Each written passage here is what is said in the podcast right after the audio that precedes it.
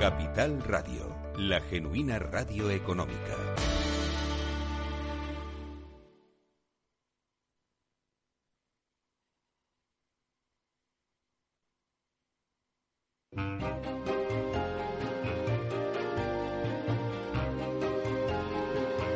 Inversión inmobiliaria con Meli Torres.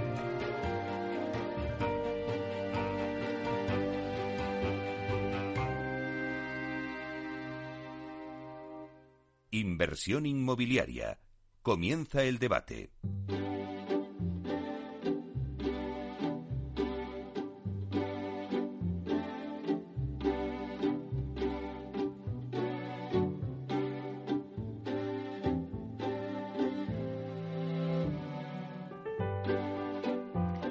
Pues esta sintonía que escuchamos nos anuncia el tiempo del debate y hoy vamos a hablar de la importancia de la posventa en la mejora de los procesos y lo vamos a hacer con el clúster de la edificación. Bueno, por poner un poquito en situación al oyente, el clúster de la edificación es una asociación sin ánimo de lucro compuesta por empresas, universidades y centros de investigación vinculados al mundo de la edificación, con el objetivo compartido de innovar Innovar para introducir nuevas formas de hacer las cosas y crear cambios positivos en la edificación y sus agentes. Bueno, pues desde este grupo del clúster que hoy tenemos en el estudio, aquí en directo, en Capital Radio, vamos a analizar el proceso de posventa para aumentar la satisfacción de los compradores de vivienda. Entendiendo posventa como todo el proceso de gestión y resolución de las incidencias relacionadas con el correcto acabado y el funcionamiento de los diversos elementos e instalaciones que componen una vivienda, sus anejos y también las zonas comunes. Bueno, pues este grupo, os voy a dar un dato, ha recopilado eh, un montón de datos eh, de, de todas las incidencias en varias promociones residenciales en España ha estudiado los datos de 2.000 viviendas donde se han dado 70.000 incidencias. Se puede decir que el número medio de incidencias por vivienda es de 35 pero voy a presentároslos a la mesa que tengo aquí y yo creo que ellos lo van a explicar todo bastante mejor. Bueno, pues tenemos con nosotros a Miguel Pinto, director gerente del clúster de la edificación. Buenos días, Miguel. Meli placer tenerte aquí con nosotros. También está con nosotros Nadia Cano, Ballesteros, directora de postventa de Habitat. Buenos días, Nadia. Buenos días, Meli. Muchas gracias por invitarnos al programa. Muchísimas gracias por estar aquí. También está con nosotros Oscar Bailey Bayer. Ay, no sé si lo digo bien. y eso que te lo he dicho antes, ¿eh?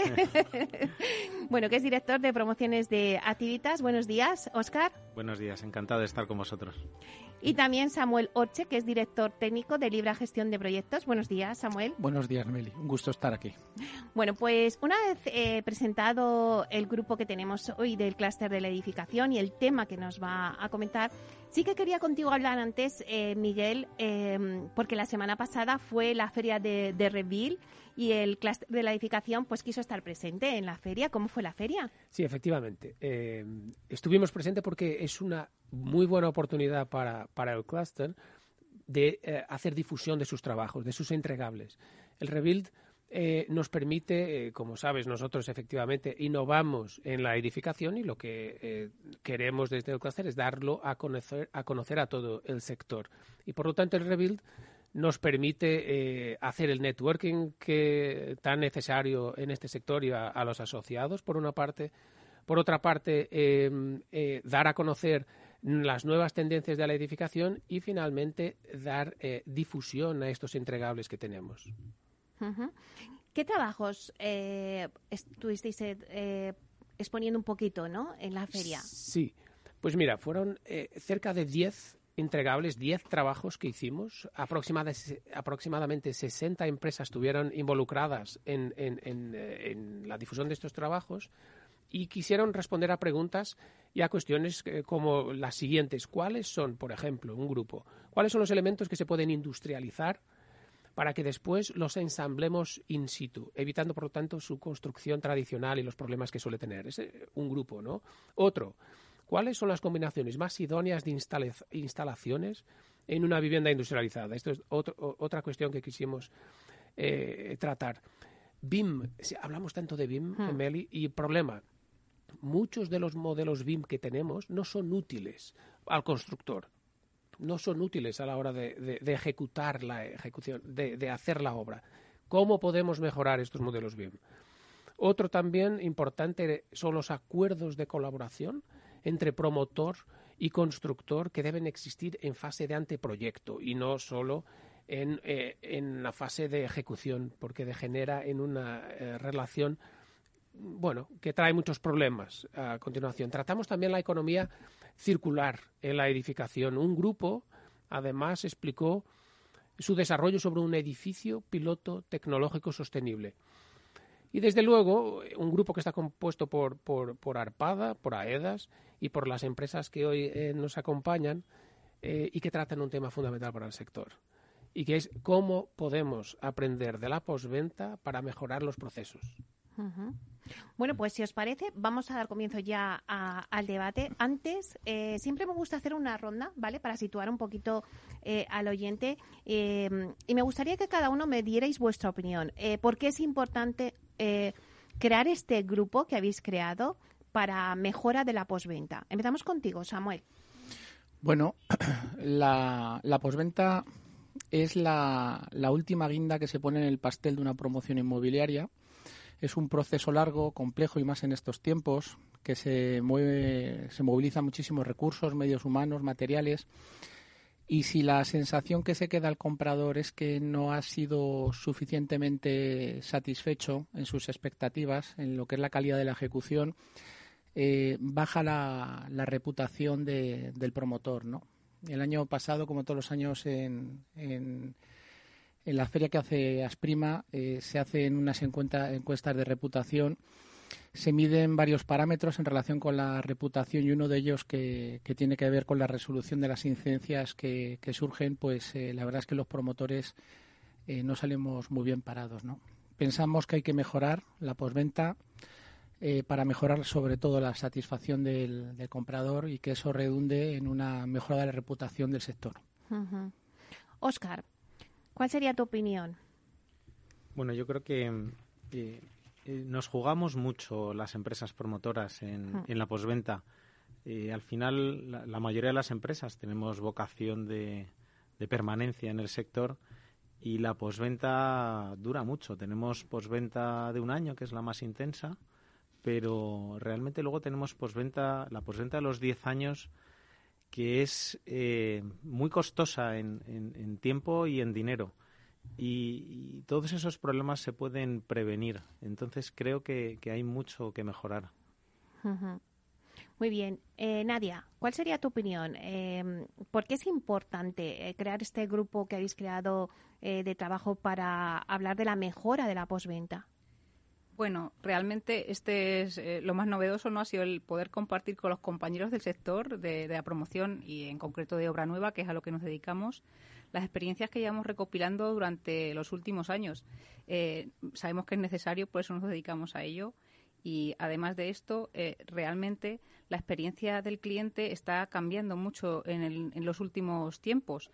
Desde que empezó el boom de la construcción hasta ahora, con la aplicación de la LOE y con la gestión de las expectativas, como marcaba Samuel, los clientes cada vez son más exigentes, somos conscientes de ello, tenemos que adaptarnos a estos nuevos tiempos también, como se adaptan en el resto de las industrias, y creemos que en conjunto, colaborando con el resto de los compañeros del sector, incluso con los demás agentes que hasta hoy no nos han podido acompañar, eh, colaboraremos y mejoraremos eh, este 360, que es la posventa, el final de un ciclo promotor que empieza con la compra de un suelo y termina en la entrega de una vivienda que tiene unas garantías y hay que responder delante de los clientes por estas garantías. Bueno, una vez hecha esta lluvia de estrellas, sí que eh, ya sabemos, eh, ahora mismo el oyente sabe de lo que vamos a hablar, ¿no? De la posventa. Porque ¿quién no le ha pasado que ha comprado su vivienda y te dicen, bueno, mira, eh, mm, revisa toda la vivienda y vete apuntando las incidencias que ves, pero luego también están las incidencias que luego no se ven, pero que luego ya una vez que vives, pues empiezas a ver qué otro tipo de incidencias hay, ¿no? Entonces, Nadia, cuéntanos y explícanos eh, para todos los oyentes por qué se habla de posventa en el sector. ¿Qué es esto de la posventa? Bueno, como, como os anticipaba un poquito al principio, todo esto viene de una ley, la ley de ordenación de la edificación. En esta ley se establecen los agentes de la edificación y en ellos los responsables y las garantías de cada uno de estos agentes. Nosotros aquí estamos en el papel de promotora y soy. Eh, obviamente somos los que vendemos el producto, somos los que tenemos la garantía mayoritaria sobre el producto. También está eh, la dirección facultativa, el director de ejecución y el director de ejecución de obras. en sus funciones facultativas durante la ejecución de la obra, pero también está la constructora como agente de la edificación en calidad de garante de esa ejecución de la obra. En la parte que nos corresponde, eh, y como lo entendemos en Hábitat Inmobiliaria, somos los garantes de, de, esa calidad de ese producto, porque somos los que hemos contratado todas estas partes para hacer este gran proyecto que después de muchos años, de mucho tiempo y de muchísimos agentes y cientos de personas trabajando en una vivienda unifamiliar o plurifamiliar en cada caso, acaba derivando en un producto manufacturado, como sabéis. Nos encantaría ser como las industrias aeroespaciales o como los coches, pero hoy por hoy no es así. Hoy por hoy seguimos siendo una industria muy tradicional en la que las cosas se hacen mayormente a mano, con industrialización en partidas muy concretas, y esto deriva en defectos de ejecución o defectos de otro tipo, de tipo proyecto o defectos de otro tipo, de tipo usabilidad, como tú bien apuntabas. Para esto, los clientes tienen sus plazos de garantía. En Habitat tenemos el proceso instaurado con una recogida de un listado una vez que el cliente adquiere su vivienda, que sería de, de perfectos estéticos. Llegado este tiempo prudencial antes de uno mudarse y antes de hacer uso de la vivienda para, evitar responsabilidades adquiridas, los clientes contratan sus instalaciones, agua, luz, gas, ponen su vivienda en marcha, les acompañamos en este proceso y estas son las garantías, como decía Oscar antes, que serán de habitabilidad o de usabilidad de la vivienda y aplicarán durante los siguientes tres años a, a la escritura de la vivienda. Y esta es la marca de Habitat. La marca de postventa de Habitat es acompañar a los clientes durante este periodo de disfrute de su vivienda. Uh Oscar, antes has dicho, eh, nos jugamos mucho las empresas promotoras en la posventa. Eh, pero ¿por qué se entregan las viviendas con incidencias sin resolver? Bueno, re realmente eh, es que es imposible entregar una vivienda sin incidencias. Eh, a mí me, me, me, gusta recordar a algunos promotores antiguos que, eh, como sabían esto, decían, bueno, vamos a entregar las viviendas sin bañeras, sin puertas, ¿no? Entonces ya llegaba la gente y veía eso y ya no se fijaba en los pequeños detalles, ¿no? Entonces ya le ponían la bañera, le ponían la puerta y el cliente decía, bueno, por lo menos me han puesto la bañera, me han puesto la puerta, ¿no? Entonces, evidentemente, eso ha quedado muy lejos e, e intentamos, intentamos eh, llegar al máximo, ¿no? Pero es un proceso eh, que yo eh, digo que es, es complejo y es iterativo. Es decir, que intentamos por aproximaciones sucesivas llegar a la satisfacción del cliente. Y es complicado porque, eh, bueno, primero eh, la vivienda se termina de una manera que el constructor considera que está correcta y llega la dirección facultativa y hace un listado. Y el constructor arregla ese listado, ¿no? Eh, después llegamos al cliente y hace otro listado y el constructor arregla ese listado. Y más o menos ese es el número que decíamos antes, que puede haber 35 incidencias por vivienda. En una, en una promoción de 100 viviendas nos encontraríamos en esa primera visita de clientes con unas 3.500 incidencias que resolver en un mes, más o menos. Con lo cual es una tarea bastante difícil de abarcar porque los clientes quieren recibir las viviendas, tenemos que entregarlas, acabamos priorizando viviendas que tienen un cliente detrás que tiene mucha prisa, se lo intentamos arreglar antes, pero siempre queda algo. Y luego, además, aunque lo hayas hecho, llega el cliente y dice, bueno, no está como yo hubiera querido. Y tienes que seguir. Entonces, intentamos dejar las viviendas perfectas, pero realmente llegar a la perfección en, en esto es francamente difícil. Uh -huh. Samuel, ¿qué trabajos eh, estáis haciendo en el grupo del clúster de la edificación en relación con la posventa?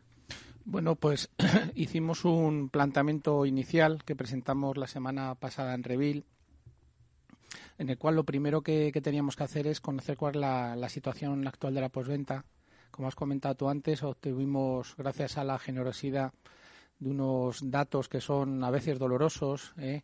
nos, nos, facilitaron eh, 31 promociones, cinco promotoras, y sobre esos datos lo que hacemos es, hemos estado analizando esa información, eh, obteniendo datos eh, sobre cuál es la realidad por gremios, eh, cuáles son los oficios que generan mayores incidencias.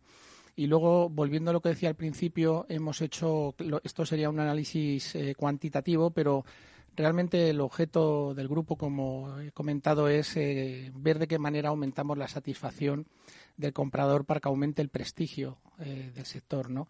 Y lo que estamos haciendo ahora es analizar esos datos desde ese punto de vista. ¿Qué es lo que más le preocupa al comprador cuando ocupa su vivienda, los problemas que realmente le, le preocupan, ¿no?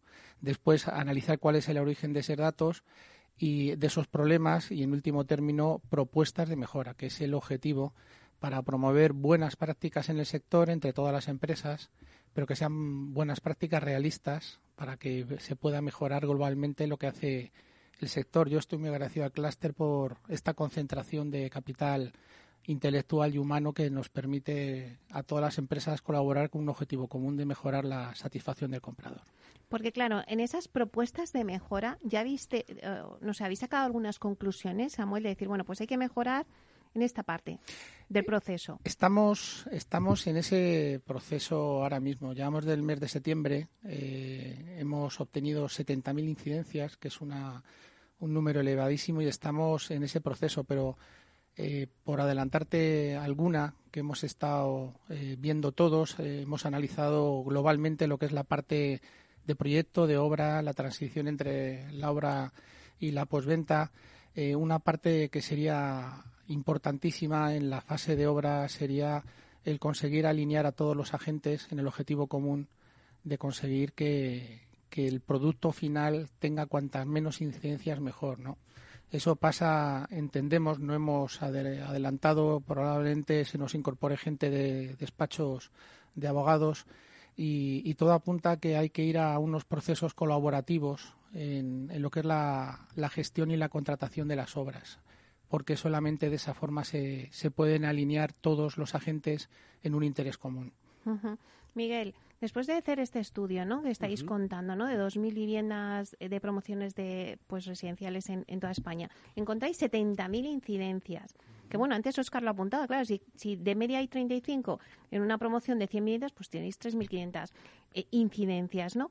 Em, no sé si también ha comentado Samuel que claro, pues depende del gremio, pues también hay más incidencias en una parte o en otra, ¿no? Pero claro, cuando vosotros llegáis, analizáis todos estos datos en el clúster, eh, intentáis ver las mejoras, o sea, ¿qué conclusiones sacáis de todo esto?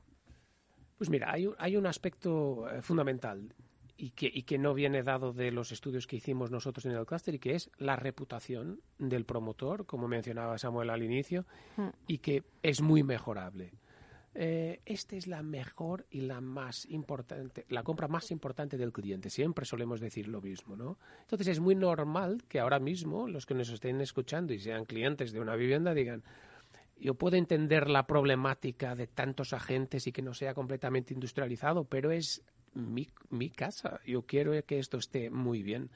No, lo perfecto. Y estos señores, yo que he estado ahí en los grupos, es su día a día, ¿no? Que esto sea así. Pero yo creo que el grupo, la importancia de este grupo en el clúster es, uno, que la palabra imposible que comentaba, que comentaba Oscar desaparezca, que pase a ser utópico, quizás, pero algún día realista, yo creo que lo vamos a conseguir.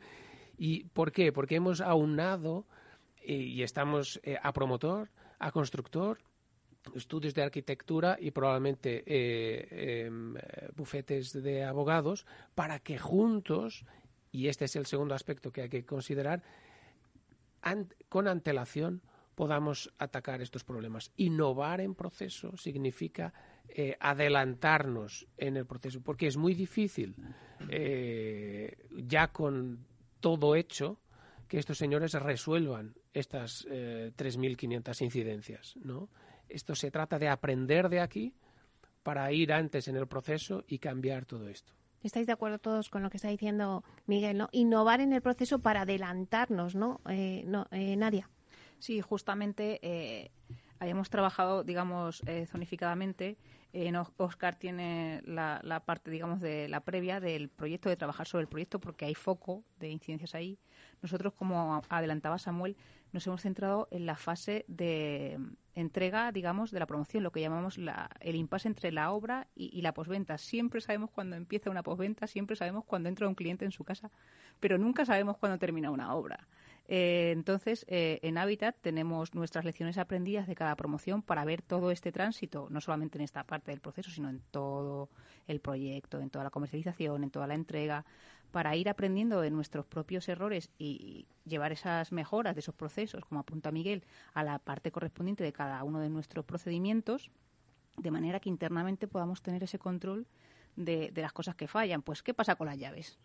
¿Qué pasa con las llaves cuando vas a entregar una vivienda? Pues hay que tener un protocolo específico para eso, porque si son 100 viviendas, con 100 mandos de garaje, con 100 llaveritos para los vecinos, pues eso hay que prepararlo, hay que tener un protocolo para esa entrega de llaves y tratar de minimizarlo. En algún momento podremos tener tarjetas como en los hoteles para entrar en las viviendas, pero hasta que esto llegue, este proceso que aparentemente es tan sencillo depende de tantas personas y de tantos factores que puede complicarnos y generarnos muchos problemas en las posventas. Mm. Entonces, todo esto, la entrega de documentación, los boletines, libro del edificio, la propia generación de las comunidades de propietarios que en Habitat hacemos antes de que la comunidad se entregue para que todos los servicios comunes estén en uso, las piscinas, los ascensores, las puertas de garaje.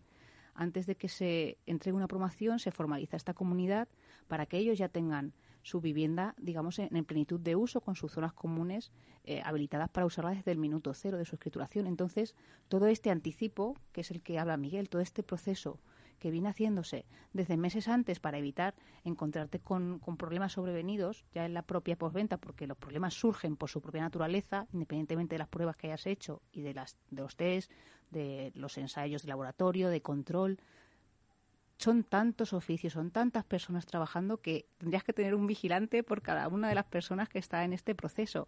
Con lo cual no nos queda más remedio que anticiparnos y, estandarizar y, y hacer procesos mecánicos. Bueno, pues vamos a coger un poquito de aire, hacemos una breve pausa y volvemos, nada, en dos minutos.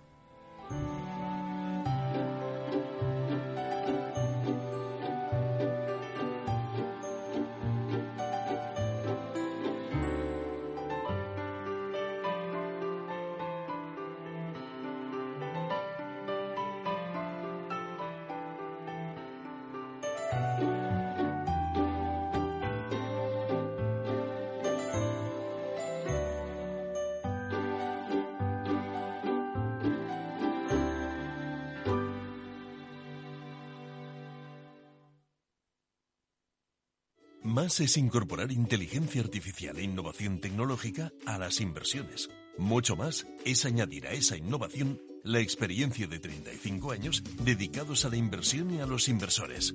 En Renta 4 queremos ofrecerte mucho más. Por eso evolucionamos, para que no tengas que elegir. Más experiencia, más innovación.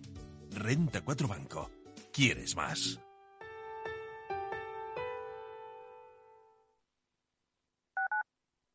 Capital Radio Madrid 103.2. Nueva frecuencia, nuevo sonido.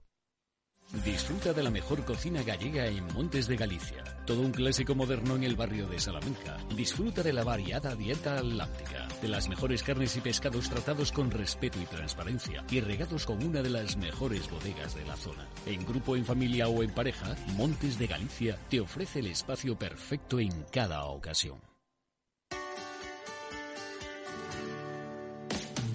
Aquí, en Capital Radio, está el programa más divertido y de mayor influencia en el mundo del capital humano. Todos los viernes a la una de la tarde, únete a Humanos en la Oficina, presentado y dirigido por el speaker internacional Miguel Ángel Pérez Laguna. Un programa donde el talento es protagonista en un formato innovador e irresistible que ya se escucha en 13 países. No te lo pierdas.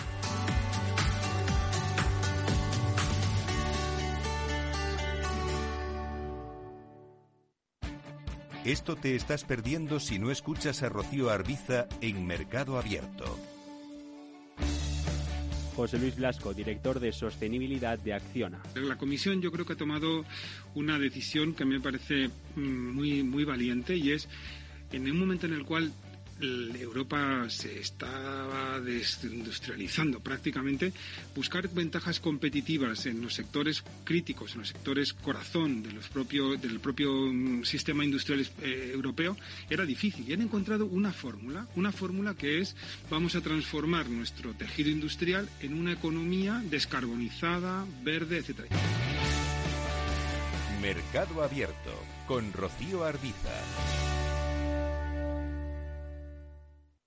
Capital Radio 103.2 FM.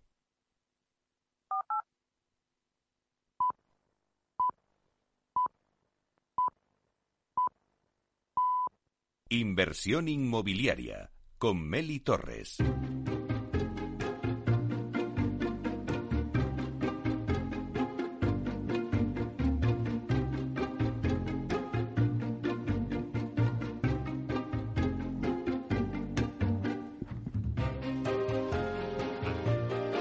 Pues seguimos con el debate que tenemos hoy sobre, bueno, pues la importancia de la posventa en la mejora de los procesos.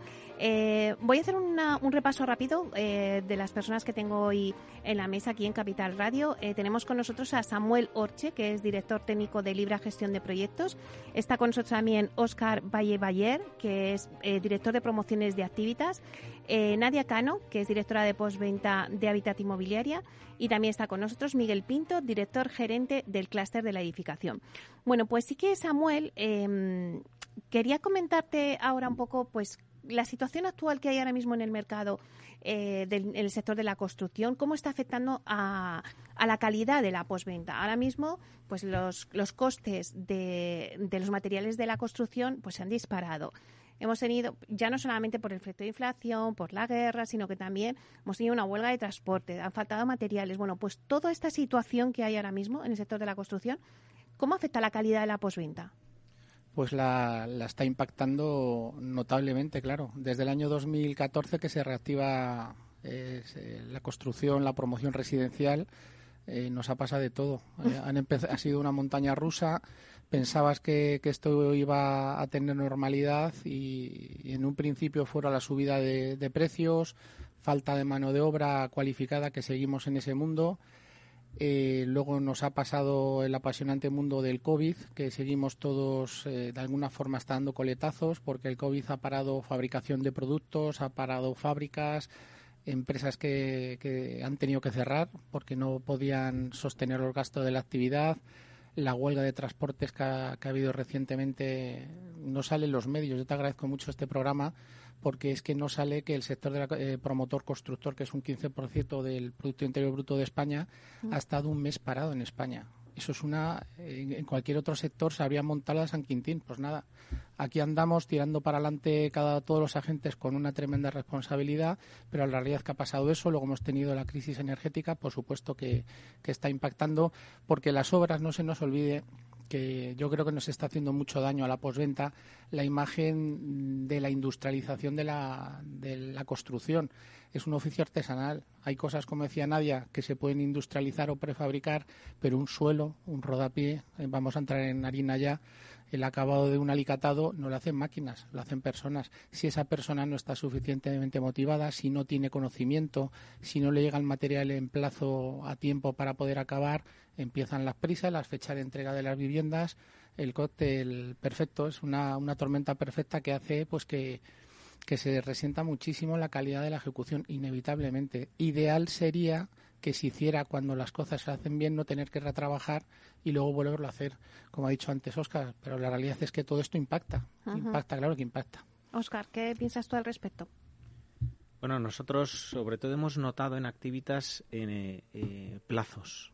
Eh, en la posventa nos está costando mucho explicar a la gente que cuando tiene un vidrio rayado y que hay que reponerlo, eh, llama un mes después y, que todavía no ha llegado el vidrio. Eh, eso nos está pasando en madera, eh, en aluminio y en vidrio. Sobre todo esos tres, los plazos de, en los que el proveedor está recibiendo los materiales de la industria se han alargado tanto que realmente eh, eh, está siendo un problema de, cómo gestionar a, esos clientes y, la resolución de las incidencias.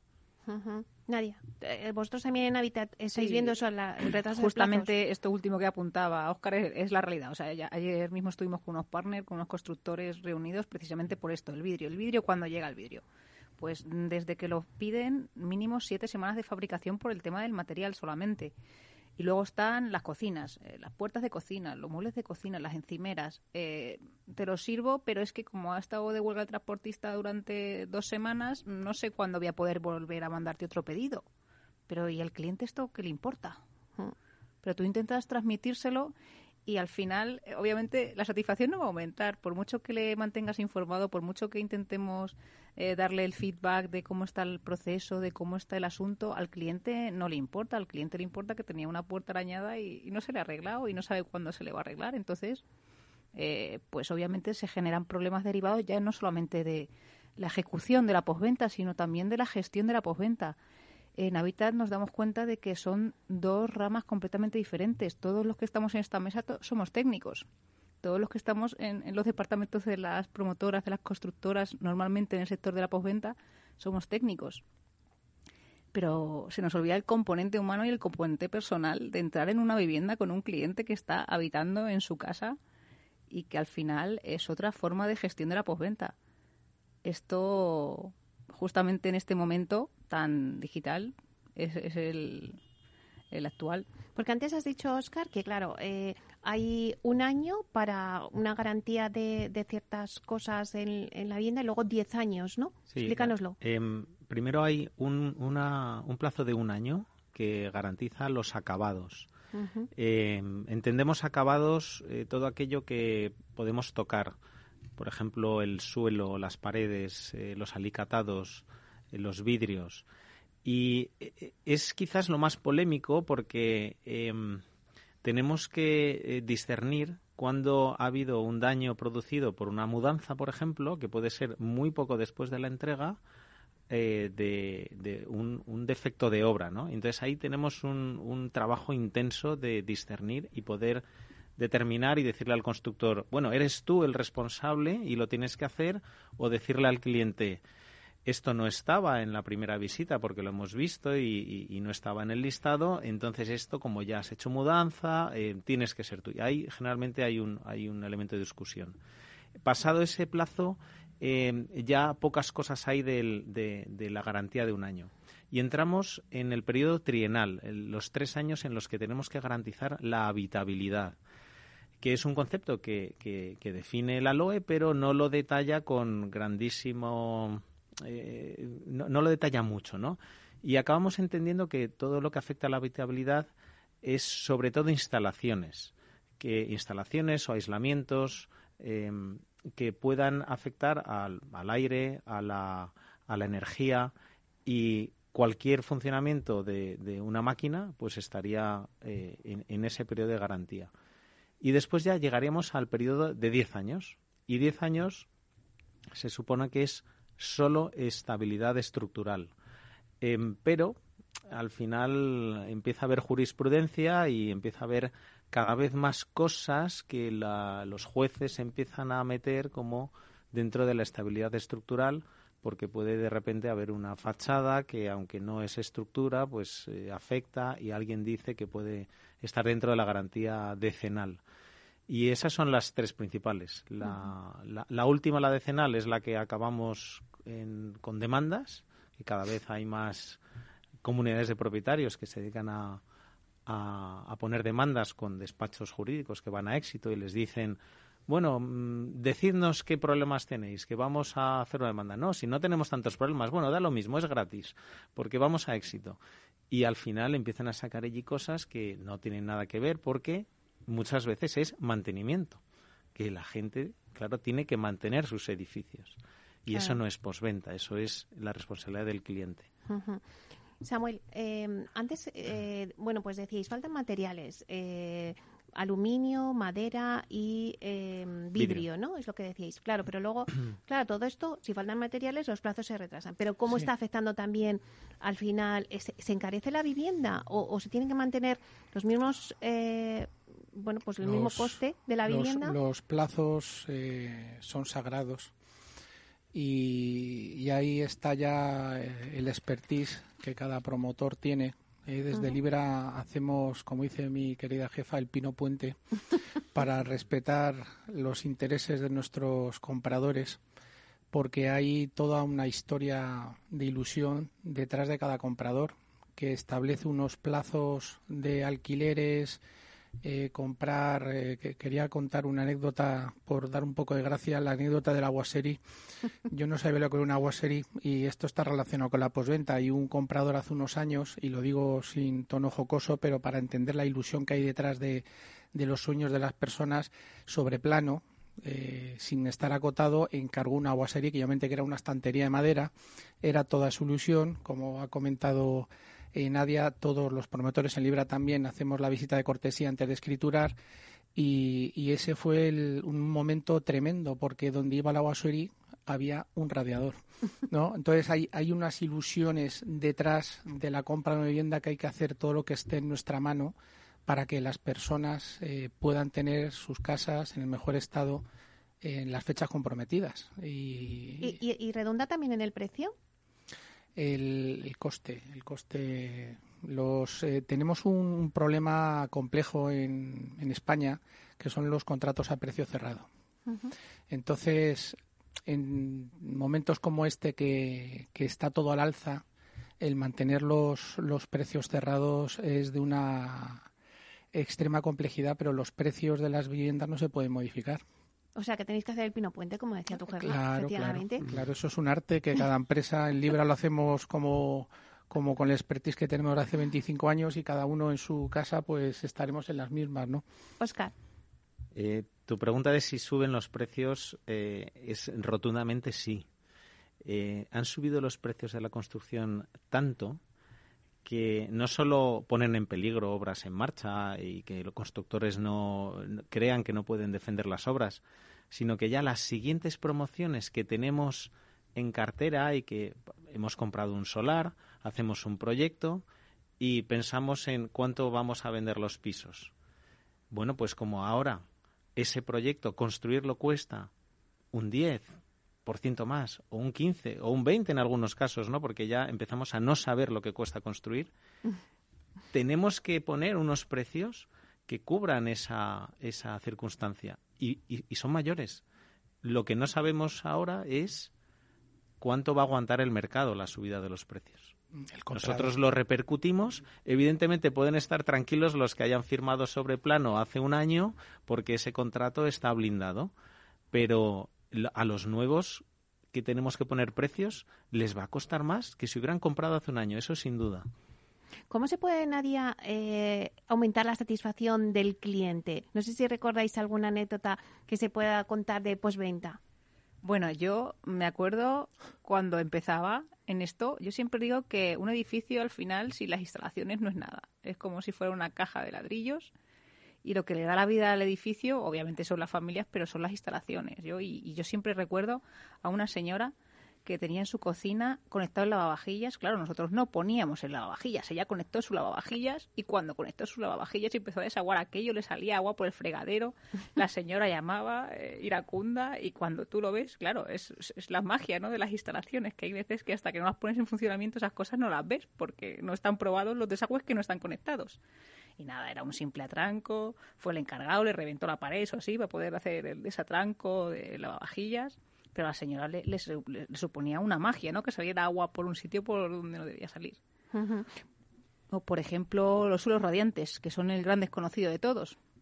Cuando yo también me enfrentaba a mis primeros suelos radiantes, también teníamos eh, otra, otra compradora en una promoción que nos decía que tenía muchísimo frío en la cocina, que, que en la cocina no se podía estar porque hacía mucho frío y, estaba segura de que, de que no funcionaba. Y efectivamente tuvimos que ir allí a levantarle la cocina y en algún momento alguien había puesto una grúa en un sitio de la obra que nadie se acordó que cuando se había cerrado ese suelo habría que ponerle el suelo radiante. Y la señora tenía razón, le tuvimos que levantar la cocina entera y le tuvimos que colocar su suelo radiante. Entonces yo creo que esas incidencias que son en volumen las, las que menos volumen nos encontramos son las que más impactan a la mm. satisfacción de los clientes. ¿Cómo, ¿Cómo, gestionamos la satisfacción de los clientes eh, en la fase de postventa en Habitat? Tratamos de escucharles, tratamos de ponerles canales de comunicación, eh, les hacemos unas encuestas de satisfacción durante el hito 2 que llamamos, que es durante la visita de cortesía, la entrega de, la vivienda y ya una vez finalizado el periodo de la postventa, a los tres o cuatro meses, con mayor o menor eh, ventaja, también les hacemos esa, esa, esa encuesta nuevamente, ¿no? Y ahí es realmente donde recibimos el input de todo lo que estamos comentando ahora, de los plazos, de los tiempos, de las calidades, de los errores de proyecto que nos hayan detectado. Después eh, actuamos, actuamos porque la única forma que tenemos de demostrar nuestro compromiso con esos clientes y de, darles esa confianza que necesitan en nosotros es actuar y ser fieles a nuestra palabra y aunque tardemos dos meses o tres, al menos responderles. Y por último, eh, acompañar, acompañar a un cliente, una compra de una vivienda, una mudanza, una escritura.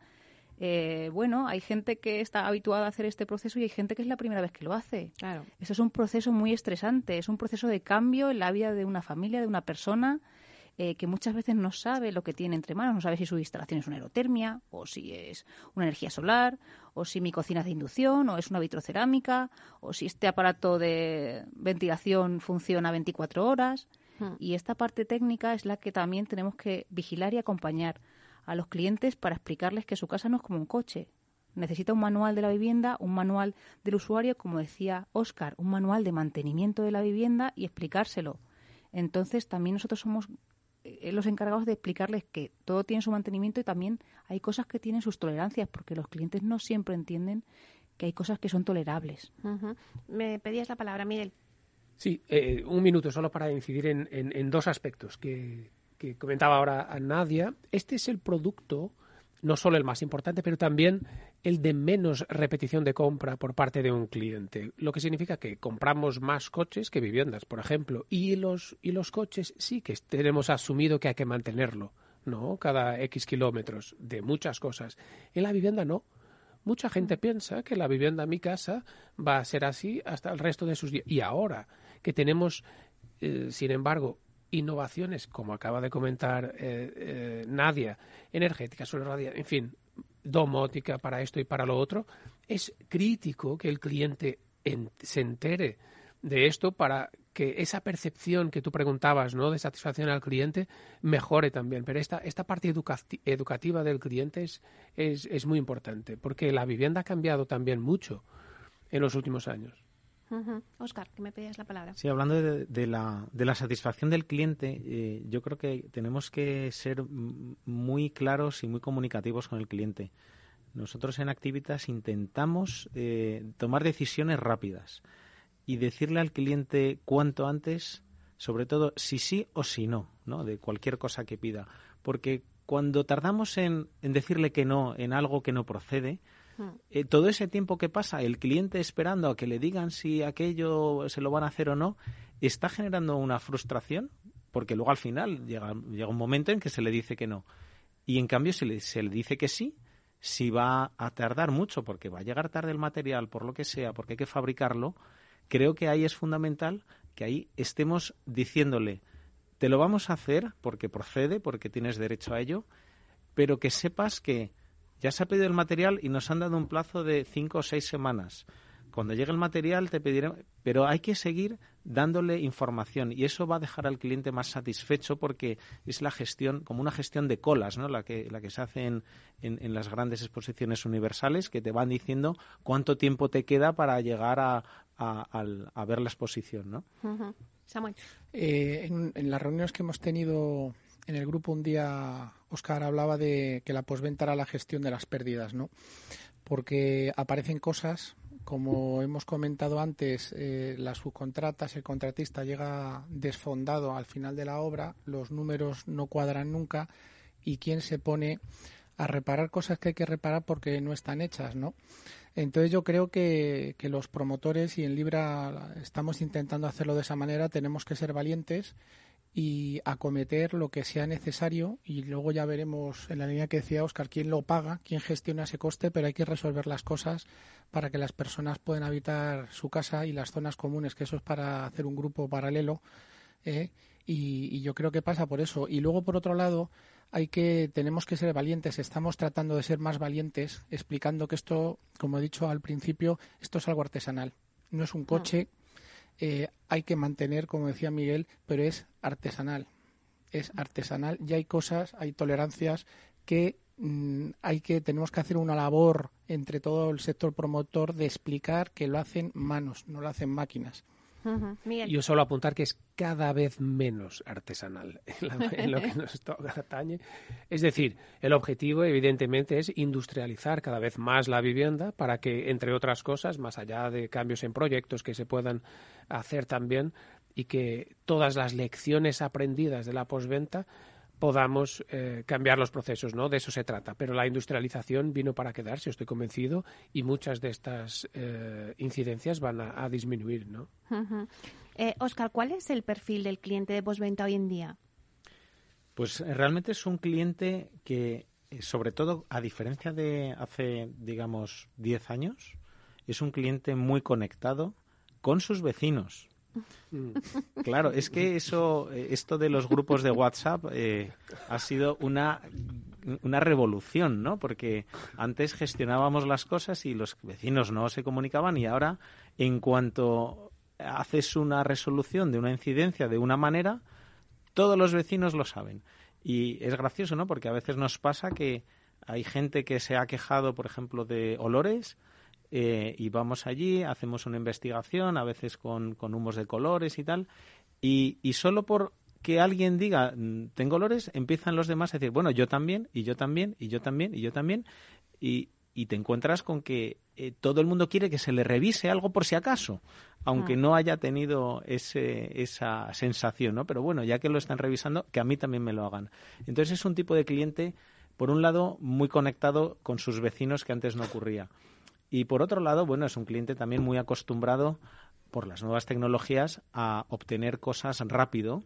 Eh, pides una cosa a una empresa de, de, como Amazon y te vamos te la entrega enseguida no y, y eso choca mucho con esto que tenemos en la posventa que son eh, realmente procesos en los que tiene que ir un operario con un material a una vivienda y por lo tanto cuesta gestionar eh, que ellos entiendan que todo ese proceso, que para que llegue el operario tienen que pasar muchas cosas hasta que llegue, que lo tiene que ver mucha gente, y por lo tanto es, es un cliente que, que no, no está entendiendo bien o no sabemos explicarle bien, que esa es parte de nuestra área de mejora, que lo que le vamos a, a, dar de servicio es muy distinto al servicio típico que tiene en otras en otros sectores. Bueno, pues ya nos quedan pocos minutos para cerrar el debate, pero vamos a hacer una ronda de conclusiones. Eh, Nadia, ¿qué desafíos tenemos por delante? Pues principalmente en la línea de lo que estaba comentando ahora mismo Oscar, el adaptarnos al nuevo perfil del cliente. El cliente necesita gestionar sus expectativas en función de todo lo que es el proceso de la compra y la venta y, además de la posventa del inmueble. En este paso lo único que podemos hacer es acompañarle, informarle y estar con él. Eh, no nos queda más remedio que ajustarnos nuestro perfil técnico y nuestro perfil de ejecución, porque todos somos técnicos y la posventa es eminentemente técnica, a esa parte de comunicación, a esa parte de llegar al cliente, de adaptar nuestras herramientas y nuestras formas de comunicarnos con nuestros clientes para suplir esa inmediatez que necesitan. Eh, hoy por hoy el cliente es tecnológico y tenemos que, al igual que hay experiencias del cliente en otros sectores que se han adaptado a esta forma de actuar, hay posventas de otros sectores, de telecomunicaciones, de telefonía, de cualquier otro sector, tenemos que eh, seguir en esta línea para conseguir eh, esa satisfacción bien por la parte de la comunicación o bien por la parte de la ejecución. Oscar, ¿qué conclusiones sacamos de la recopilación de datos que habéis hecho en el grupo? Eh, pues eh, hay una primera conclusión que es más, más bien conceptual más que numérica, que es que hemos descubierto que, a los que estamos en el sector y que estamos eh, llevando temas de posventa, que no es el área más, más sexy ¿no? de la promoción inmobiliaria, todavía nos domina mucho la, la visión técnica. Es decir, tenemos muchos datos, pero son muy técnicos, muy de eh, qué tipo de incidencia, cómo se resuelve, en qué plazo se resuelve. Y tenemos eh, pocos datos categorizados en función de la satisfacción del cliente. Y esa es eh, una, una, conclusión conceptual que hemos sacado que nos, nos, hace pensar que tenemos que preguntar mucho más al cliente y empezar a tener datos no solo técnicos, sino además de tipo subjetivo del cliente, cómo está percibiendo los procesos. Y de esa manera empezar a trabajar en mejorar esos primeros procesos de, ejecución de la posventa no solo encaminados a mejorar nuestros números técnicos, sino también encaminados a aumentar la satisfacción. Samuel, ¿cuáles serían tus conclusiones? Respecto al trabajo del, grupo, pues que, todos tenemos los mismos problemas. ¿eh? Eh, te quedas loco cuando eh, tienes suficiente confianza y, dices, es que estamos todos igual. con la misma ilusión por innovar, vuelvo a agradecer al clúster esa iniciativa de innovación en, en grupo y, que, y que hay que medir.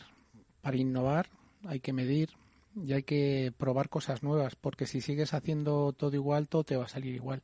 Que hay que poner el centro al cliente, la satisfacción del cliente es fundamental y que yo estoy, creo que el grupo eh, va a generar muy buenas propuestas, insisto, realistas y aterrizadas para mejorar ese, ese proceso de postventa desde que se empieza a comercializar la promoción. Miguel. Como conclusiones del debate, ¿qué sacarías tú? De, eh, pues también qué desafíos hay, como decía Nadia, y, qué propuestas de mejora se pueden plantear. Pues yo de lo que he podido ver y escuchar y trabajar con el grupo, hemos visto que poner el cliente en el centro significa eh, realmente ser un poco psicólogo y eso supone que las incidencias que para los técnicos, como decía Oscar, son incidencias, hay veces que para los clientes no les importa absolutamente nada. Es decir, lo que realmente quieren y son resolución de otros, de otros aspectos eh, que no le dábamos importancia. Entonces, yo creo que estamos en modo paliativo hace muchos años en el sector y eso daña la reputación y deberíamos pasar a un modo de prevención, es decir, innovar en los procesos para evitar que los problemas den la cara en el futuro. Bueno, pues hasta aquí el debate de hoy. Muchísimas gracias a Samuel Orche, director técnico de Libra Gestión de Proyectos. Muchísimas gracias por estar aquí, Samuel. A ti, Nelly. También a Oscar Bailey Bayer. Muchísimas gracias, Oscar, de director técnico, director de promociones de Activitas. Que ya te cambió también el, este. muchísimas gracias. Muchas gracias, También a Nadia Cano, directora de postventa de Habitat Inmobiliaria. Muchísimas gracias por estar aquí. Gracias a Miguel, al Cluster y a ti, Meli, por invitarnos hoy. Y muchísimas gracias a Miguel Pinto, director gerente del clúster de la edificación. Muchísimas gracias, Miguel. Gracias, Meli. Hasta pronto. Bueno, y hasta aquí llega nuestro programa de hoy, así que a ustedes, señores y señoras que nos escuchan al otro lado de las ondas, gracias por estar ahí y compartir este espacio con nosotros. Gracias también de parte del equipo que hace posible este espacio de Félix Franco. Les esperamos mañana de 12 a 1 con debates especializados. Hasta entonces, que sean felices.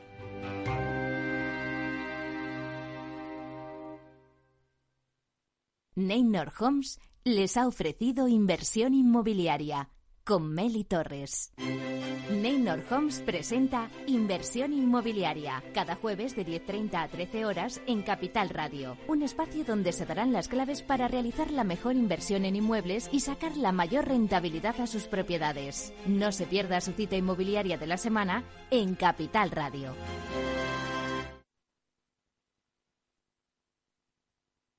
Gráficas Naciones. Más de 50 años de experiencia en el sector de las artes gráficas. Apostamos por la última tecnología tanto en impresión offset como en digital y gran formato. Realizamos todo tipo de impresión. Tarjetas de visita, folletos, libros, vinilos, decoración y montaje de stands. Más información en el 91 629 2145 o en gráficasnaciones.es.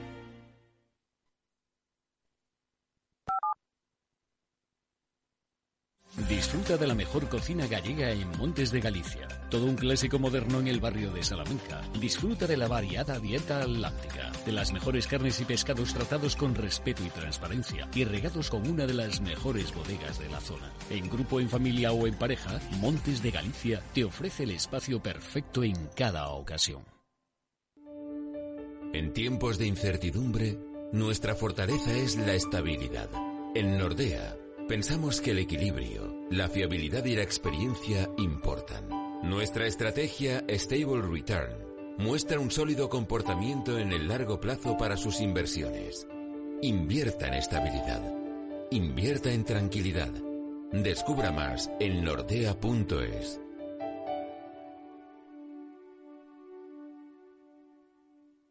Esto te estás perdiendo si no escuchas a Luis Vicente Muñoz en Capital, La Bolsa y la Vida.